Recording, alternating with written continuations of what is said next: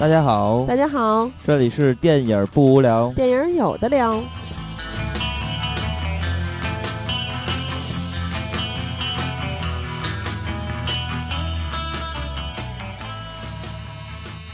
如果喜欢节目，请在新浪微博搜索“电影不无聊”，在微信公众平台搜索微信号 “dybwl” 下划线 “pq”，即“电影不无聊”首字母。关注我们，我们会不定期赠送电影票与周边礼品，分享热门影片观点。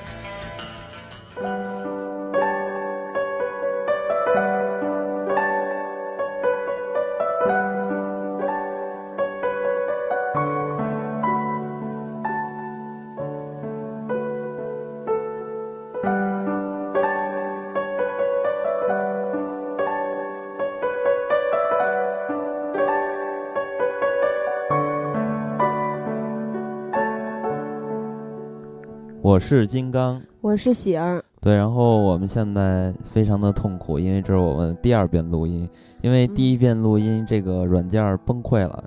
就很奇怪，因为我们在录完的这个声音之后断了一下电，然后这个软件立马把所有的音频，尤其是我自己的那个音频轨道声音全部都抹掉了，但是小胖和喜儿的声音还在，所以我们就是现在立马开始第二遍录音，所以其中可能会有一些。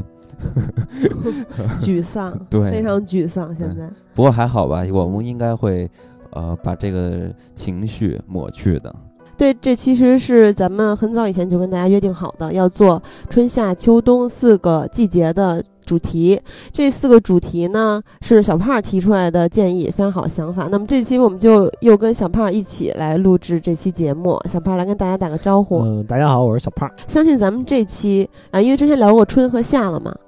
有很多朋友表示非常喜欢那两个主题的片子，那么这期我觉得可能就争议比较大了。有很多人会觉得，啊，这期咱们谈到的《岩井俊二》三部电影比较残酷，比较压抑。那么之后咱们节目正式开始的时候再跟大家聊。在节目开始之前，先跟大家说个事儿，就是还是咱们活动的时候，因为咱们最近活动做的比较多，非常频繁，嗯，多了之后就容易有点乱。然后我发现，就这回做的活动，也就是之前咱们做的十七岁的抢票活动，有两个朋友到现现在都没跟我联系，因为已经公布了获奖名单嘛。咱们这里选了十五个人，每个人两张票。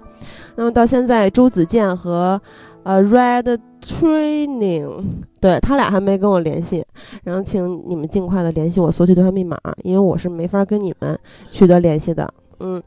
然后呃，现在微信公众平台还在做史努比的抢票活动。史努比这个大电影叫做《史努比花生大电影》嘛，今年是花生漫画诞生的六十五周年。其实小时候特别喜欢这个史努比的各种的文具周边，什么本子呀、书皮呀、铅笔盒啊，什么这些，我小时候用的全都是史努比的，也勾起了回忆。那么想参加这个抢票活动的朋友，请尽快参与，我们会在。呃，十一月的六号，也就是这部片子上映的时候，公布获奖名单。然后微博呢，还同时的在做《移动迷宫二》的抢票活动。《移动迷宫二》是十一月四号上映，十一月四号的时候我们会公布获奖名单。然后之后呢，电影不聊，现在真是福利，就从很早以前开始就没有停歇过了。是呃，之后就会做《年少轻狂》的抢票活动，啊，这是咱们中国的大陆的电影。然后还会做史努比大电影和移动迷宫二的周边活动，然后再往后提前跟大家说下，因为这个我们自己就是我们这几个人都挺兴奋的。之后会做火星救援的抢票，这也是大家今年相信很多人下半年最期待的电影了。对，那么我这儿说完了，可以正式进入主题。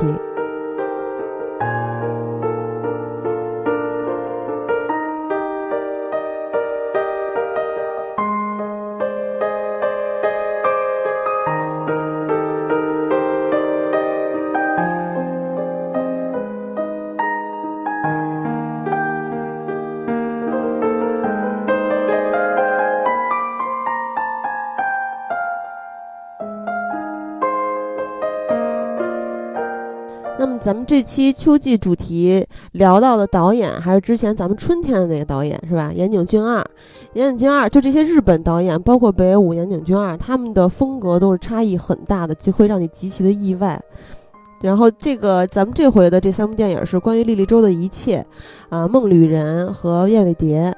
那小胖为什么会在秋天的时候选择这三部电影呢？呃，是这样，当时就是。新刚跟喜儿给我们提出，就是咱们今年做日片的这个时候，嗯，我我就想到那个，因为都是亚洲，他们对这个季节的本来就比较敏感，像是嗯日本的牌剧啊，还有日本的园林风格都是非常契合季节。嗯然后，呃，同时北野武和岩井俊二这两个导演呢，怎么说，就是是我个人来说是非常喜欢的这种导演。嗯，然后我从他们的那种片子里面，就是也能感觉到，你看像是《情书》，嗯情书就像是那种对应的春天的季节的话，就像是冰雪消融的三月。嗯。然后《岁月物语》就像它的名字一样，恰如其分的是那个不温也不冷，然后让人心里面有一点悸动的四月份。嗯。然后五月就是已经慢慢炎热起来，然后有一点喧嚣的，嗯。接近夏天的，就像是《花与爱丽丝》那样热闹的青春片。嗯。嗯、然后，嗯、说到这三部呢，《燕尾蝶》《梦旅人》还有《莉莉周的一切》，嗯，我觉得它就是一种，就是因为我对这三部电影有一个比较共同的感觉，就是它有一种很残酷的感觉，让我心里看完觉得很悲伤。嗯，然后我觉得这就像是人走向秋天这样逝去的，对对对，对，就为什么问你这个问题？因为秋天是我在四季中最喜欢的季节，记得就爱江山还是爱美人，反正叫什么来着？爱江山还是美人吧？那首歌里面不是有一句歌词吗？叫“最美不过秋，不醉不罢休”。嗯然后还有小时候最喜欢的诗句是这个“自古逢秋悲寂寥，我言秋日胜春朝” 就。是我，我感觉秋天虽然代表着衰败、萧瑟和寂寞，但是同时也代表着丰收，因为秋天晴空万里嘛，，很清爽，很浪漫。就是这对我来说，这是一个复杂的季节，就跟那个凡事都一体两面是一样的。这秋天也是，它有两面，虽然是看起来很矛盾的两面。所以这回选的电影，对于我个人感觉就有点过于的压抑了。对，因为我嗯选的这些片子就作为这种对应的季节，就是总的来说可能也有一点就是个人化的角度。我嗯不知道其实大家是不是认可这个主题的这种、嗯这种想法，因为我觉得看这三部片子的时候，尤其是《莉莉周的一切》，嗯我看的时候真的觉得这部片子我不我再也不想看下一遍了，真的看见了心里觉得非常的难过。对那咱们还是要说回这个梦旅人嘛，咱们第一部还是从梦旅人先开始说。那其实，在看岩井俊二的电影的时候呢，其实，呃，我一直在去寻找一种看岩井俊二的电影的方式，然后，嗯，通过一些，呃，就是维基百科的一些知识的分享，然后让我联想到的就是莫奈，因为我在看莫奈的画的时候，还有莫奈的这个人的创作的一个风格，其实我感觉和岩井俊二还是比较接近的。其实莫奈刚开始他画画，他是有能力去画一些比较讨好商业性的，或者说讨好当时的艺术家的那个氛围的绘画，因为他本身是。呃，科班嘛，人家有也是有这种基础的功底的，但为什么要最后就非常的疯狂去画那种，呃，风景的、色彩的、写生狂人的这种风格的绘画？就是因为他要服从于自己的眼睛观察到的东西，他认为这样的东西才是美的。那其实我觉得这一点就和岩井俊二对于自己创作的方式和表达是比较相似的，因为岩井俊二的表达过之前一。因为岩井俊二之前也表达过一番话，他说：“我应该作为一个导演，我应该去背离观众，这样这样的话，我才可以给观众带来更多的惊喜。”其实你也可以看得出来，岩井俊二的创作方式其实他是比较个人化的和作者化的，所以我觉得在这两方面二人都比较相似。然后还有一点是，岩井俊二的影像风格其实也是非常有印象派绘画的风格，因为岩井俊二的画面大家也都能感觉到是。非常的美丽的，尤其是色彩。那当然了，莫奈本身它的色彩也是非常的鲜艳，也是非常的漂亮。所以我在我觉得在这一点上，二者的。呃，这个影像和这个色彩方面也是比较接近。那那所以，其实我觉得大家在看岩井俊二的电影的时候，不妨可以去借鉴一些啊这些美术的看法，因为在莫奈之前，可能看绘画的方式都是那样紧贴着绘画，鼻子尖儿都快碰到绘画上了，然后这么去看绘画，就是用一种非常细致的和局部的方式去看待一部。呃，电影或者是绘画作品，那其实在，呃莫奈的欣赏莫奈的绘画的时候，你不妨往后退两步，可以从一个全局的一个更大的角度和结构去看待他的作品。那我我觉得在看岩井俊二的作品的时候也是这样，咱们不妨退后几步，从更大的角度去看待，从整体上去看待岩井俊二的。呃电影，因为岩井俊二的电影是非常碎的嘛，所以如果你只是去抠它的细节的话，你会发现你缺失了一些岩井俊二所想表达的东西。啊，那其实咱们在看待呃《梦旅人》这部电影的时候，其实就可以说到我们再去欣赏岩井俊二电影的一些方法和个人的一种比较喜好的方式去来看待岩井俊二。那说到呃《梦旅人》的话，首先我觉得这个片子从全局上来看的话，我个人认为它就是一个非常简单的一个作品嘛，因为也是一三个人通过在那个围墙上探险或者是旅行，然后去寻找自己的。或者去寻找世呃世界的末日，我觉得这是一个非常凄美的一个故事吧。我不知道小胖是不是很喜欢这部电影。嗯，我看完这部电影最直观的感受就是觉得它非常的美。嗯嗯，然后嗯，如果说它是是那种很简单的故事吧，我我是比较同意的，因为呃这部片子比较比较有意思的地方，它是描写了三个精神病患者的。一个呃翻出翻出医院围墙，然后去旅行的一个故事。然后电影的名字英文名字叫 Picnic，就是野餐的意思。你看他们最后在那个旅行的终点的时候，也确实是象征性的吃了一些吃了一些东西。对，嗯，对，是空的。它虽然是空的，但是它那个表现出来的东西就是也像是出去一次野餐，对，像是一次旅行。对，然后我觉得他这个片子。之所以有意思，就是因为他这个视角不一样。因为如果把这件事情，比如说放在北京来说，呃，这个三个人出去这次旅行，可能就会在早间新闻里面说一下，说是呃，安定医院有三个精神病人跑出来了。嗯，那我觉得最有意思的 就是，当然，首先说到这精神精神病人，那肯定联想齐。朵瑞呀，对，咱们咱们 群里的著名的神经病，对小公 主，安静安定的公主。对，但是我觉得最有意思的是，你比如说社会上出现这么一个新闻吧，安定医院有精神病人跑出来了，那绝对就会引起一些话题，很很多人都说啊，紧张害怕是吧？对。但是呢，你看岩井俊二的角度，他在去描写这三个人的时候，他和咱们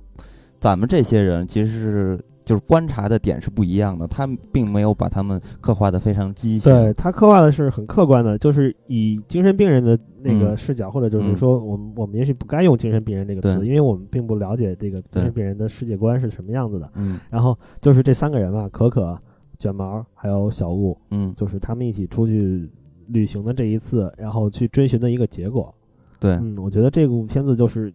故事其实是非常简单的，然后嗯。也没有太我我觉得没有必要把它理解的太深刻，嗯。嗯，但是它确实在这个片子里边还有很多符号性的东西，对，这是呃就是我我觉得应该是岩井俊二刻意去强调的，而且有很多关于呃这种幻想的东西出现，因为这个片子其实有两个版本，一个是删减版，还有一个是未删减版，然后在这个未删减版里边还会有一些比较香艳的镜头，然后在。那场戏其实就是在这个精神病医院的一个女医生在猥亵或者说强奸这个卷毛的时候，对，然后卷毛就产生了很多的幻想嘛，他在幻想那个那不应该说幻想，应该是幻觉吧？幻觉，对，应该是幻觉，就是会出现很多雨水打在脸上。因为看过片子的人也都知道，其实雨水对于卷毛来说，其实。对于卷毛来说，其实它是一种遭到了曾经心理阴影的一个象征，对一个象征，因为他是被他们的老师猥亵过嘛，所以在这个片子里边，他卷毛臆想出来的那个老师的形象，尤其是他的生殖器啊，就像是个喷头一样，确实挺吓人的。对，就是我觉得这个片子有两个最恐怖的桥段，是就是咱们也看过很多的恐怖电影，或者说悬疑惊悚类的电影。但是这两个桥段，当时看的时候还是让我极其的恐惧，吓坏了。一个就是刚才说到的，这个猥猥亵卷毛的这个老师挂在墙上，他挂在墙上是不动的，就跟一个衣服件被挂在衣服件上似的。你看他是那样，他的一条胳膊和一条腿是在墙里头，然后另一条胳膊和另一条腿是耷拉下来的。对，然后他的生殖生殖器就像莲蓬头一样，这个尿尿尿尿的时候就像下雨一样。这就跟之之后那个卷毛被女女医生强奸的时候那个雨水，就是他心里一个永恒的阴影嘛。对，可能是在遭到性侵犯的时候都会想起来了。因为我觉得那个女医生要是强奸我的话，我可能还挺高兴的。我觉得，我觉得那个，因为我觉得那个女，我觉得那女生挺漂亮，对对，身材特别辣。对，然后 这个老师在不停的呻吟，然后他一直在用特别恶心的声音去呼唤卷毛。其实卷毛是这个电影里边我觉得最无奈的一个角色了，他就是身他的。那个心里一直伴随着这种如影随形而且挥之不去的阴影。确实，我非常同意喜儿的这个看法，因为你看这三个主人公，嗯，可可是因为杀死了妹妹，然后他跟妹妹就是做游戏。其实可能，嗯，从电影里看的那个结果来说，我们不知道他是不是遭遇过什么，就是这种导致他的导对这种创伤导致他有这种行为的东西。包括小吴也是，小吴这个人物就是琢磨也非常的少，只有在卷毛这个人身上，那个导演交代了他。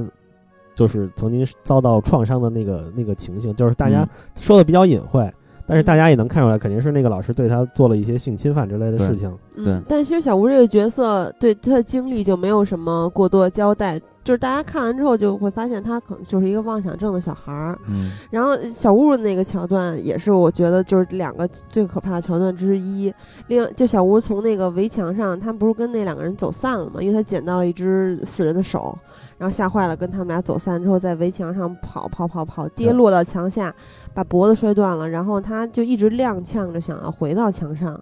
回到围墙上继续走嘛，然后。但是，而且，但但是这个时候他脖子已经摔断了，他就一直想把这个脑袋搬回到对的位置，但是这个脖子就不断的发出那发出那种嘎啦的声音。对对对，就那个骨头碎裂的声音，还有他一次次的全方位的继续折断。然后这个时候，我觉得最恐怖的是他的那个瞳孔是放大的，是无神的，没有聚焦的。然后他那个步伐就像飘一样。特别特别恐怖，一下这吓死我了。其实我觉得，我除了对那个声音感到非常害怕之外，我觉得那个就是他在草地上跑的，跑来跑去，然后想爬上墙的那些镜头，我觉得还挺美的。对，非常美。其实这也是挺美的，但是就是就像就像是在跳舞一样。对，所以这才是就是岩井俊二的在片子里边一直，尤其是咱们这回说到这三部一直贯穿的一个特色，就是越是这个美丽的镜头，其实暗藏着这种压抑的和灰色的东西是最多的时候。呃，也是这样，这种强烈的对比才能体体现出岩井俊二所表达的这种强烈性嘛。呃，你你比如说在看待这个可可自杀的时候，你会发现那个镜头和场景其实也是可以说是这个电影全片最美的一出戏了。对，那个可可自杀的时候。是他们在夕阳下嘛？夕阳的余晖照射了他们，然后可可卷毛，他们两个的剪影被漫天的黑色羽毛笼罩。对，说到这个镜头，其实我觉得岩井俊二他应该是故意的，因为我觉得你如果是照一般的情形来，就是你想象一下，可能我们去看电影的时候会忽略这一点，就是，嗯，可可拿着枪朝自己的头。开了一枪，嗯，开了一枪，他的身上的羽毛，按理来说，就按照物理学的，对，按照物理学的那种情况来说，应该是不会飞起来的，对，而且不会飞到，我觉得卷毛的身后都是。对，我觉得是因为岩井俊二想给大家一些隐喻式的东西，嗯，所以他让我们看到可可身上的羽毛飞起来，就像是，呃，当时他们记得他们在见到那个教堂里的牧师的时候，牧师给了他们圣经，然后他们两个人，呃，可可和卷毛走了之后，牧师不是拿起一片羽毛嘛。然后自言自语到黑羽毛的天使，对。然后他们两个在夕阳的时候，夕阳中的时候是面对面的，因为当时可可已经自杀了嘛，卷毛抱住他。然后面对面的时候，他们两个中间是有夕阳在那时隐时现。当时那个太阳已经不是一一轮特别大的、特别圆的太阳，而是一个闪烁的点儿，或者说一个小圆圈儿。然后这个时候我就想起。就是《三体》里面的一个描述，因为呃看过《三体》的人，其实会发现大刘的想象和他的世界观的塑造是非常吸引人的。但是他的呃修辞、措辞这方面，尤其是描述的这方面，其实是比较弱的。嗯，但是他有一个桥段，就有他，但是他书中有一块就是描写。晚霞也其实也不是晚霞，是当时罗辑他说，呃，葡萄酒用了一个比喻，就是说他觉得像死去的太阳。嗯，然后当时跟他对话的那个人，好像是在他他写的小说里面，他一个想象的他的女神吧。对。然后那个呃，对方就说说为什么是死去的太阳呢？我觉得更像是晚霞的眼睛。就这个时候，我就想起了这个描述。当时在配合着那个画面，就感觉有一种凋零的美感。嗯，确实这个桥段非常的美。但是你说 这这个场景的时候，让我联想到《三体》这个小说，然后我觉得这句话在他的文章出现，让我觉得极其的尴尬，因为大刘写东西就他的文字功底实在是太弱了。还有这些人物的塑造，实在是跟岩井俊二应该要好好的学一学。咱们在看待岩井俊二的电影的时候，虽然故事都是非常零散的、碎片化的，但其实这些人物性格的转变和他们这个人物身份的塑造，其实是非常成功的。比如说这三个人物，其实，呃，他们一路在寻找的这么一个过程，还有他们，呃，就为什么会是一个三个？这种精神方面有一些问题的人才会做出这样的事情，其实就是他们去找寻找这个世界末日，这都是非常非常，呃，非常浪漫的，对，非常浪漫的，或者说是可以合理、合情合理的。如果说是一个正常人，我要去幻想着世界末日去来临的话，你就会觉得这是没有逻辑可言了。而且，当然了，通过这三个人内心的一个塑造和描写，其实也是去表达出了。岩井俊二在看待这些所谓的非普通人的这些人，他们内心的一些波澜，所以我觉得岩井俊二的，就是他的眼界和他观察的这种，呃角度，其实跟咱们普通人还都是有一定区别的。所以我觉得他在这点上能做成这样，就是可以，呃，直面自己的内心，我觉得这点还是挺了不起的。嗯，其实我觉得这部片子啊，嗯呃，我我个人的理解是，岩井俊二只是想讲一个很美的故事。嗯嗯，你看他那个，嗯，其他就是世界上各各种导演也拍了很多，就像是希区柯克那种，也是有那种关于同就是精神病人的这种视角的电影。对，就包括搏击俱乐部那种那种题材的，那个精神分裂，严格来说也是一种精神疾病的。嗯，你看他们拍的都是那种，呃，或者是有一点惊悚，或者是有一点那种暴力成分很高的东西。嗯，但是岩井俊二他是，呃，我真的觉得他这是一部很清新的，就像是公路片一样的。他们从医院的那个。呃，围墙之外的世界起始，然后一直走到世界的尽头，然后去追寻这个世界的末日。嗯，呃，包括他们这个梦想也是，我觉得其实这三个人非常的有趣儿。真正追寻，我认为真正追寻世界末日的只有卷毛一个人。嗯，可可是对这事情无所谓的，因为他认为，呃，他在电影里说嘛，说我的父亲母亲就是神，然后我出生的那一天就是这个世界的诞生，等我死了，这个世界就结束了。嗯，然后小吴呢？小吴刚开始，他们第一次翻出院墙的时候，小吴是不肯再往前跨过那个隔阂向前走。对，然后他完全，我觉得他就是一种跟着大家一起去玩的这种心情。嗯，他没有那种说非要追寻到一个世界末日，他只是对这种事情感到好奇。嗯，真正追寻世界末日的是因为这个 唯一交代过受过创伤的卷毛。嗯，他是真的想摆脱这种东西，摆脱这种痛苦。嗯，所以当他们在旅途中吧，然后他们所。呃，踏过的这个围墙，其实在这个片子里边也就被赋予了一定的色彩和意义嘛。可能我觉得导演在这个世界中其实只是，呃，设立了两个这么样一个东西，而且是形成对比的。呃，第一个就是这个精神病医院是是一个地理位置，然后还有一个地理位置，也就是精神病精神病医院围墙之外的那片城市。呃，那那其实这两个城市其实它都是明显是有一种强烈的反差的和对比和冲突的，但是在这两个世界的连接处呢，确实有一堵围墙。那这堵围墙，我觉得最有意思的是它可以通向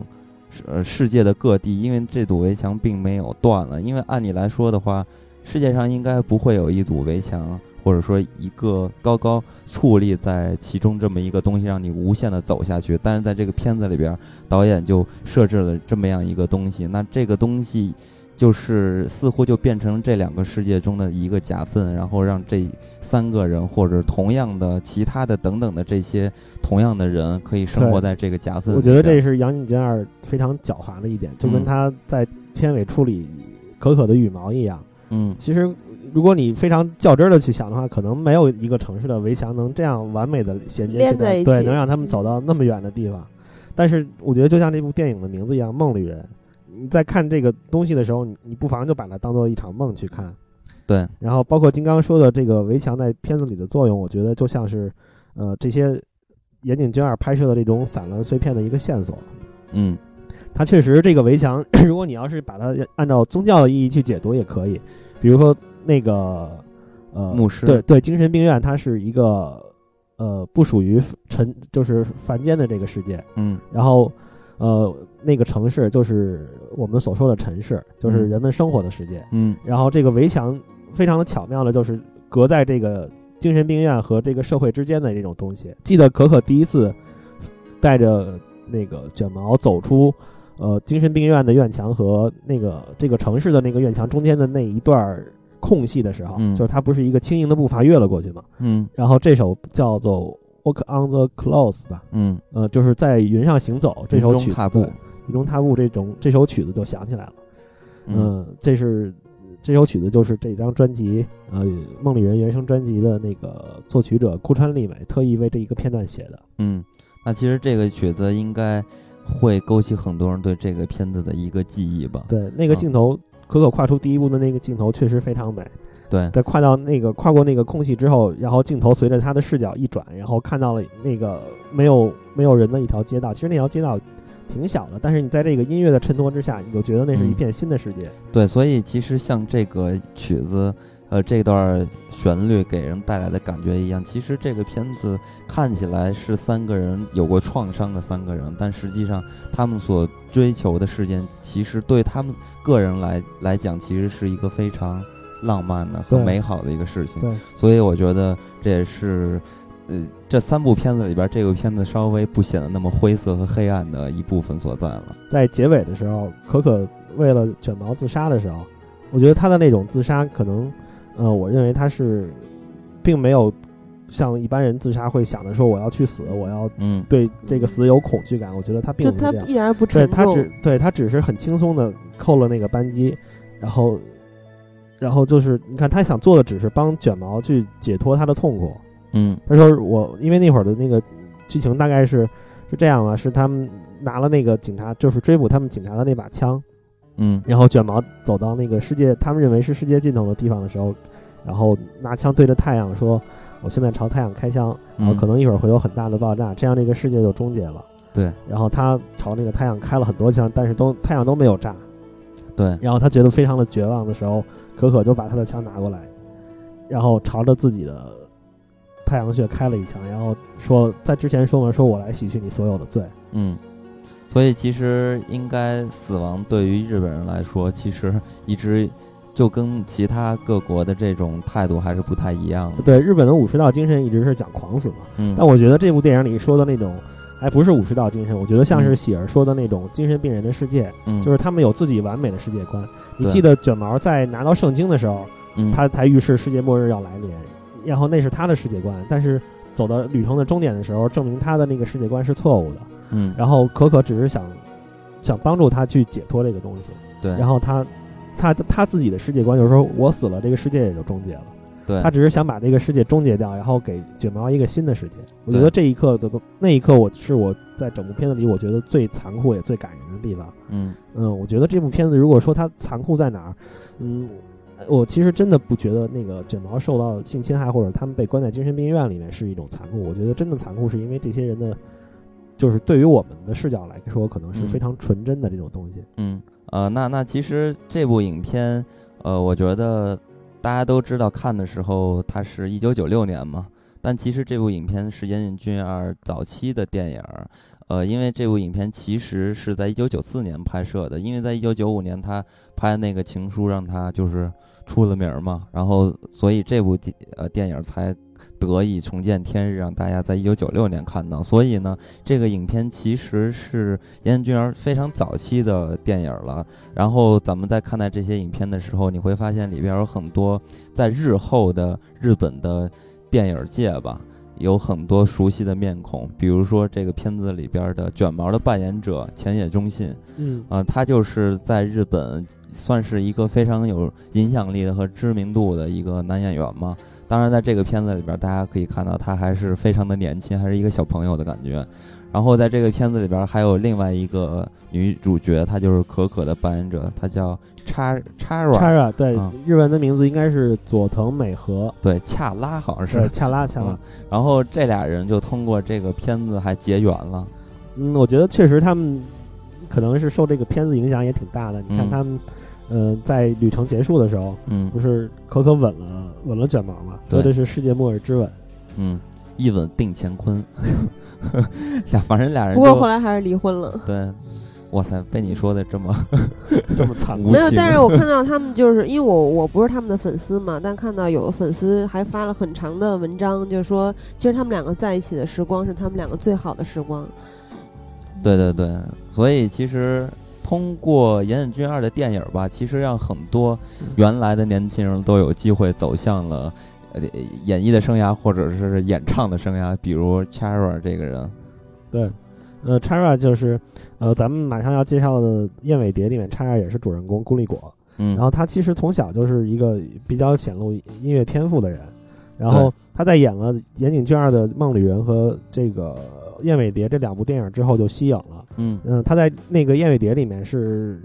开始是妓女古力果，后来发迹之后不是成为了呃音汤音汤 band 的那个主唱嘛，然后在专在那个电影里发了一张专辑，后来这张专辑就是经过那个音乐制作人小林武史的制作，在呃就是电影现实中。对现实之中，我们的世界里面也出了一张这样的专辑，叫《蒙太奇》。对，然后而且反响非常好。然后自此之后，他就走上了这种专心走上了这种演唱的事业。嗯，那咱们现在可以给大家听听他演唱的《My Way》。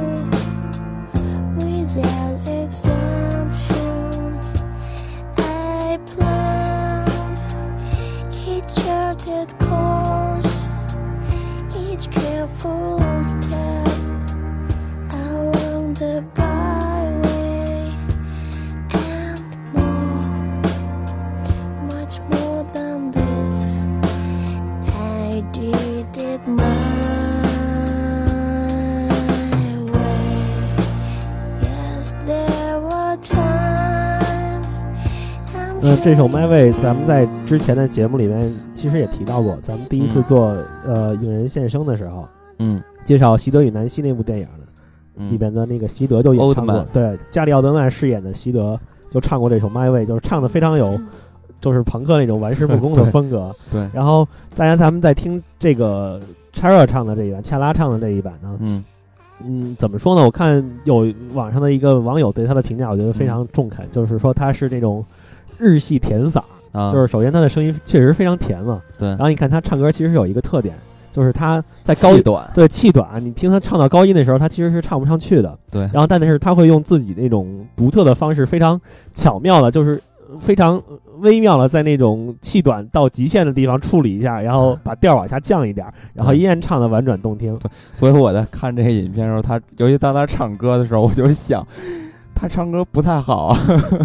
但可能是一一种风格吧。对，我觉得这种风格其实咱们之后往后听的话，会给大家放一下那首《Sunday Park》，嗯大家会如果听一下那首歌的话，可能真的会发现他唱歌是非常好听的。好，那咱们一会儿再放那首歌啊。那咱们还是接着来说一说《燕尾蝶》。那《燕尾蝶》这个片子，其实，在岩井俊二的电影里边，目前的电影里边吧，来看待都觉得它是一部比较不一样的作品，因为这个片子其实是有一点儿现实意义的啊，并不像岩井俊二的电影曾经的电影一样，都是那么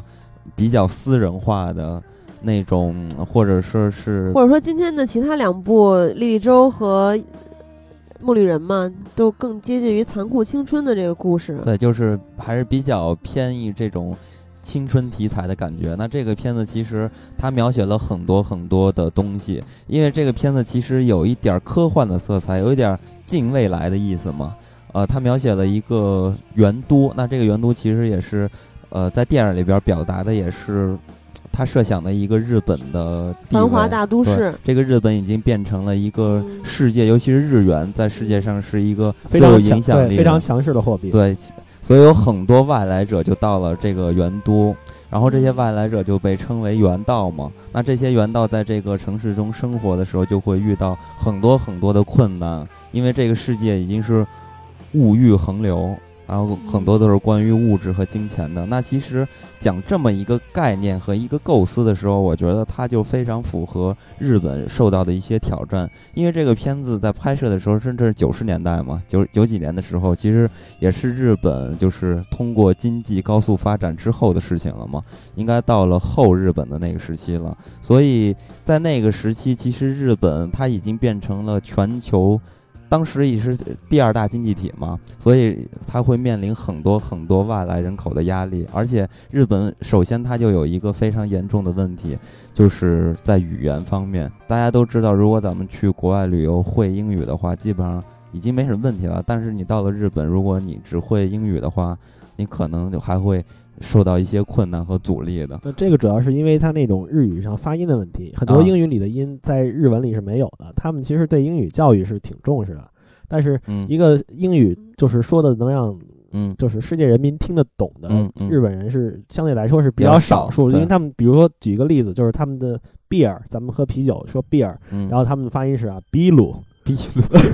对，然后就是会会有一些非常奇怪的词，然后你像是在那个《菊次郎的夏天》里面，然后那个菊次郎和他那个小孩儿不是遇到了一个就是一个大叔嘛，在那个车站等车的时候，嗯他还把人的午餐偷偷换过来，嗯然后那他问那大叔是干嘛？那大叔说，呃，我是弄钢琴的，就是嗯他说那个钢琴的发音是 piano，嗯就是非常奇怪的，咱们一般不是正确一点的发音标准的是 piano 嘛？对，所以这个日本反正在英语这方面就是不太好嘛。对对，是处于一个比较对，所以。所以在这个影片中，咱们就可以看到，似乎在描述了这么样一个场景。因为这在这个片子里边，这些主角们说的话经常是三语混合的，是有英语和中文还有日语。那其实。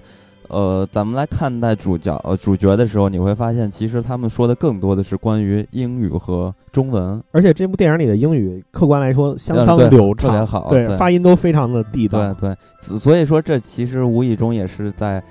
呃，表达了一个现实的东西。然后第二点是这个关于外来者，因为日本呃，尤其是东京吧，作为一个非常庞大的国际大都市，就肯定会遇到各种各样的这种外来人口。然后，因为日本也是会有一些歧视在里边嘛，尤其是中国人，其实也是还是有一些受到这方面的影响的。所以，日本是不是在这些方面做好了一些非常好的准备和这种呃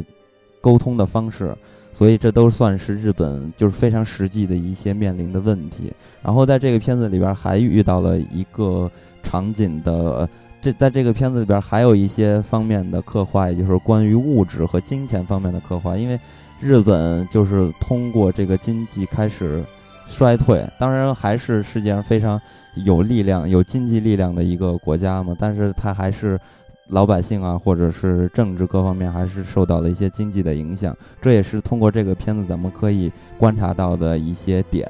那其实除了这些，我觉得最有意思的，也是让我最。感兴趣的还是对于这些主人公之间发生的事情，比如说他们面对成长、面对梦想、面对友情时候做出的一些呃反应和态度，还有选择。对，这也是让我觉得这个片子特别有意思的一点。那说到这个片子里边，你们最喜欢哪个角色？呃，我最喜欢肖飞鸿，因为他是他是飞鸿，广东飞鸿嘛。对我觉得他是个非常有趣的人。他他会是那种就是真的在梦想改变改变初衷之后，仍然会去呃坚持自己内心真真正去渴望的东西的一个人，而且他是一个敢于也是愿意为他的朋友们牺牲的人。嗯嗯，其实飞鸿在影片里面有很多的笑点都是出自于他，他是一个就是这些人里面相相对来说最开朗的人。对，嗯相对于那个嗯顾立果和呃嗯阿基亚这两个主角，两只蝴蝶来说，他其实是一个在嗯背后默默支撑他们的一个主线。对其实他一直在为他的朋友们着想，然后，嗯、随着故事的发展，你也会发现他是最倒霉的人。整个片子里面，在这个他们俱乐部刚刚繁荣起来的时候，这古力果就被唱片公司挖走了，嗯然后还被唱片公司的领导把他害进了监狱，差点遣返。然后呢，就是在片中他自己的原话说的是莫名其妙，就是有一段他在，呃，被莫名其妙的释放之后，在马路上飞奔的对，他学的那个戏是那莫名其妙。对，特别逗。他因为他们日本人说中文嘛，他们肯定是学了中文，但是肯定还是外国人说中文的感觉。嗯然后这个时候，其实大家的心情也都跟着他轻松起来了。我觉得他是最能带动观众情绪的一个人。然后后来他，但是嗯，回到了俱乐部之后，他又被身边的成员误解，以为他把因为钱嘛，他把古里过卖了。但是其实，在片子里面之前也也也交代，他的梦想根本就不是钱，因为之前他们那个第一笔挣了伪钞之后，有两个老黑嘛，那两个老黑就拿着钱回到家乡了。但是他是就是开了开了这个俱乐部，想希望能这大家他们这些人，他是之前说过，他说我受够了这样的生活，他希望他们有嗯更好的生活，去追寻自己的目标或者说梦想。嗯但是后来有这样的结果，他也没有办法，但他只能够接受，嗯也希望鼓励国有更好的未来。不过后来有一个这个镜头，我觉得还特别心疼他，特别可怜，就是他。嗯，片子里面有一条街叫做鸦片街嘛，鸦片街里面生活的人都是那块儿是特别震惊的，让人那个那个、嗯那个鸦片街里的人都是奄奄一息的、萎靡不振的，嗯，然后破衣拉撒的，甚至还遍布着死亡的那么一个街道。后来在俱乐部那俱乐部那个废墟里面，他就特别像一个吸毒的人，萎靡不振。但是在他接到嗯古力果的电话的时候，他还说我们都很为你高兴。嗯然后呃，当然他的结局也是没有最惨，只有更惨。他从这个刘良奎的人手里逃跑之后，还被警察捉走了，折磨致死。真的，他嗯被警察捉走那段儿真的是，我觉得这是嗯，笨死的，太嗯太惨了，这人太善良了。你看他他们俩抢了辆出租车，想去找古力果，然后嗯还还为打车的钱发愁，然后他嗯傻了吧唧的去拿那张假钞去去嗯想兑出现金来，结果正好被警察逮了个正着。对。然后他还说：“我他妈抢了出租车，我为什么还要给钱啊？对，不过我觉得他那个被警察折磨致死那个桥段其实挺长的，这就是因为他们的生活从一开始就有交代嘛，比如说这个许志安在这里面还有出演吗，是咱们中国。嗯？”那个毛虎，对毛虎，毛虎还挺让人惊艳的，他那个妆容和他表演的方式，就有点神经质的那种超级杀手的感觉。呃癫狂的。对嗯然后就是在毛虎去调查他们这个刘良奎老大丢失这盘伪钞制造伪钞的磁带的时候，嗯。呃，他调查了好几个，就是在那个应该是基街吧，那个街，然后他有嗯。好多，这里面有好多的外来人，就原道，就连上衣都不穿，然后在那个房间里半死不活的，然后说话也是没有气无力的，就你能感觉这个原道的世界充满了衰败的气息，特别堕落，而且遍布了死亡。你说你说到这个基街，我就想起那个最后也不能算是告密嘛，就是把古力果的捡到那盘磁带的那个秘密告诉给毛虎的那个那个特别特别漂亮的那个妓女。对，其实在，在同一个就是别人的城市里面的外来人，大家都是一个家乡。你按理说，在应该是凝结成一股气儿的，互相保护、互相支持、支撑的。但是这个女人她的做法就是很，就是就是 影片一开始说的我，觉得他们为了生存不择手段。其实我觉得那大家就是为了个女的她其实嗯脑子有问题。你看毛虎第一次去那个机街搜查的时候，她嗯躺在地上，然后在那儿扭嘛，然她那会儿应该是吸毒了吧？然后毛虎给她打弹了个钢镚儿，说去买药了，还给他鼓了鼓掌。然后对，我想说的其实是。应该是缺毒，了。我想说的嗯是，其实是这个，我觉得那个女孩特别漂亮。然后后来找了一下那个那个 那个演员叫大众宁宁，但是在嗯演员列表里没有写她。她她演的片子好像也比较少，但是长得真的很漂亮。嗯嗯，反正就是他们是在这个社会里面受到排挤、受到鄙视，当做蝼蚁一样的微不足道的存在。最后那场审问的戏，你看警察对于就对于他们说的话，还有警察对于他们的作为，就嗯就是他们的死亡或者疼痛，对于这些原都人来说都是无足轻重的，他们就只是罪恶代名词。嗯。呃那段有一个有一段我记得挺清楚的，就是飞鸿受到拷问，然后被嗯。打的时候，那个警察一边打一边骂说你们这些原道，然后嗯。说，然后然后飞鸿就说原，因为原道在电影里跟原都的发音一样，说嗯，原都原都不就是你们的城市吗？对，然后他们就嗯更生气了。对。那其实我我是觉得这个萧飞鸿这个形象，其实，在岩井俊二的电影里边算是比较一个另类的形象。嗯首先，他通过萧飞鸿创造了一些幽默感，这是在岩井俊二之前的电影里边不太出现的一个风格啊。然后呢，这个人物其实我觉得也是在岩井俊二里边写的描写的是最具体的一个人物，因为你可以看到这个人物其实经过两次转变嘛。第一次转变的时候，呃，在第一次转变之前的肖卫红是什么样子？其实肖卫红是一个非常卑微的一个人，他可以为了挣钱去干一些非常下流的手段，比如偷气球、呃偷偷汽油啊，然后扎人车带这种方式。所以这是一个非常底层的一个形象，然后也是一个底层人为了生生活生存应该做出的一些举动。所以我觉得这个首先是。燕俊二似乎要回归到一个正常人可以理解的一个形象中去刻画这个肖飞鸿，但是当肖飞鸿第一次发生转变的时候是在什么时候？是在他有了钱的时候。当时他跟那个朗说：“我似乎已经就是实现梦想了嘛。”那其实这个时候对于肖飞肖飞鸿来说，其实是他一个转变的时候，因为他有了钱之后，他的梦想其实要。就开始经历了蜕变，这个人物开始发生经历蜕变。当然，这其中有一个线索是他与古力果相爱了。对，相爱了之后，他的梦想已经不是他个人的梦想了，而是要把古力果，呃，让他把他推上一个什么样什么样的地位，或者是让他，因为他非常喜欢他唱歌嘛，所以我要把他包装成一个明星，让他出名之类的。呃，所以你可以看到肖飞鸿自从呃发生了一个性格上的。变化的时候，或者是感情线上发生变化，对，是一个梦想。对对，然后这个时候你会发现，他完全的不再那么卑微了，他变得非常的伟大，他可以为了为了爱牺牲自己。对，为了鼓励我牺牲自己那么多，你知道吗？在这个片子里边，所以让我看到最后的时候，一直到肖飞鸿惨死，你会觉得肖飞鸿是让人最感动的那个形象，就是最直观的感动的形象。那其实除了肖飞鸿，我觉得这片子里边还有一个人物也是让我特别感动的，也就是那个雅佳。因为雅佳其实她也是有一次成长的，在这个片子里边，她的成长其实就慢慢的要转变成肖飞鸿之前的那个形象了，因为她为了挽留住大家的梦想和这个友情的凝聚力，她我就是不惜自己去犯罪，然后去伪造这个伪钞，然后想把他们所有的东西都买回来，但实际呢，片子现实的残酷告诉了他。你失去的东西是用金钱无法代替的，所以说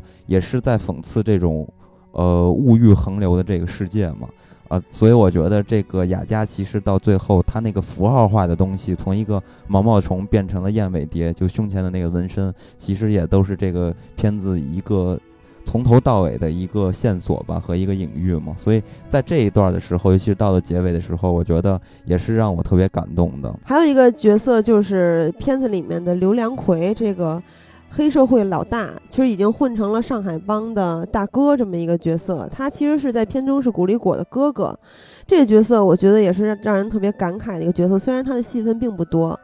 就刘良奎这个角色，你到后面会发现，他身边围绕的人是毛虎，还包括另外一个小跟班儿，就是生意上的人。其实另外两个主要是杀手或者他的辅助的小弟的功用嘛。他身边是没有情感的存在的，他的妹妹或者他的朋友，不像古力果他们这一批人，就是在情感上是有疏离的。还有就是最后片尾的时候。呃，刘良奎这个角色坐在车上，他说我真的累了，就是说他感到很疲惫，说在我拿回这条磁带，我去挣一笔，我就要回去了，我就要回老家了。其实他现在已经混成了在那个日本那个，呃，在这个元都吧，在元都这个世界里面，他已经混成了算是有权有势的人了，但他依然是一个外来者，他没有归属感，就很，然后。也很疲惫，就是也是他本人就跟这个社会的一个疏离，就情感上和社会上他都有疏离。其实这个人也是一个挺挺悲剧性的角色，我觉得。而且片中其实最后虽然没有明白的交代，没有演到那儿，但是朗和另外一个杀手他们的的这个刺客也已经其实要去杀掉刘良奎了。嗯，所以其实这个影片也就。反就是能展现出来，岩井俊二在拍这类型影片的时候，他的观察的角度是非常不一样的。因为大家一说到这种类似于大的概念和设计的时候，总是能想到华丽的视觉体验，或者是非常绚丽的打斗场面。但在这个片子里边，咱们这些东西都是看不着的，看到的更多的是在这种大的场景下对于小人物命运的一个塑造。所以我觉得这个岩井俊二的功力，尤其是在塑造人物和这种人物。和现实背离的时候的这种命运感做得特别好，尤其在这个片子里边，因为在这个片子里边，刚像刚才喜儿提到的一样，对于人物的最终的那个命运的结尾，其实它是有暗示的，但是都没有明确的告诉你。你比如说像刘良奎，他最后的命运是什么样的？还有。这个雅加和古力果最后的命运是什么样的？只是结尾到了最后那一幕，他们又回到了原来的场景嘛。所以你会发现，其实这些小人物，呃，存在于这样的一个大的世界下和这种现实生活状态中，其实他们的命运似乎都是交织在一起的。那其实燕君儿通过这个片子很完整的展现出了在这些小人物和边缘人物中，他们。受尽了生活的磨砺，然后还无时不在闪光着生命的这些耀眼的光芒，所以我觉得这个片子还算是比较鲜明一些的，并不像表面上看的那么的黑暗吧。对，其实这个片子里面我最喜欢那个桥段，就是当他们还都是苟延残喘的原道的时候，他们在垃圾场里面去淘宝贝啊。或者是之前还有他们互相学，呃，跟那个老黑他们那个邻居学拳击，伏击路边的车，在篝火边唱歌，尤其是垃圾场里面那场戏，虽然他们的生活。过了今天不一定有明天，吃了上顿可能就没下顿了。但我觉得那个是他们最快乐的时光。这些有相同背景和相似经历的人，在一些破烂里，尤其是他们发现了一个钢琴嘛，发现钢琴之后，就他们就都像如获至宝一样，那个那种心理上的满足，跟古力果之后那他那种看似体面的生活，虽然不愁衣食，但是被束缚了，被商业法则里面的那些呃生存法则去。束缚，他就特别不畅快。对，在电影里有两个两个镜头我最喜欢，一个就是飞鸿说完莫名其妙的时候扭头，这是这是用了一个蒙太奇，在最后的时候，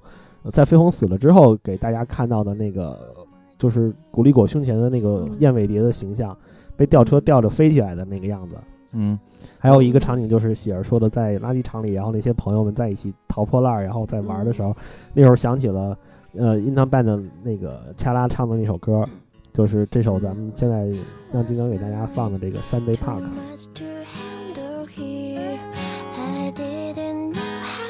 看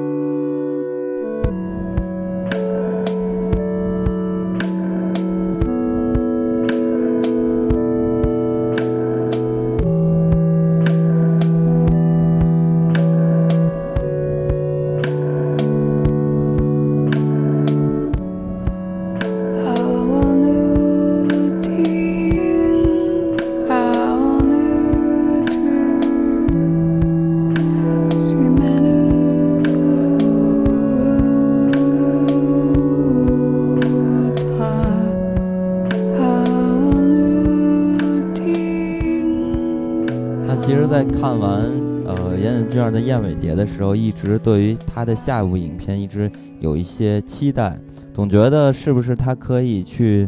拍一些更加不一样的东西，就跟他之前的作品都不一样的东西，是不是拍一些比较黑色的犯罪的题材的电影、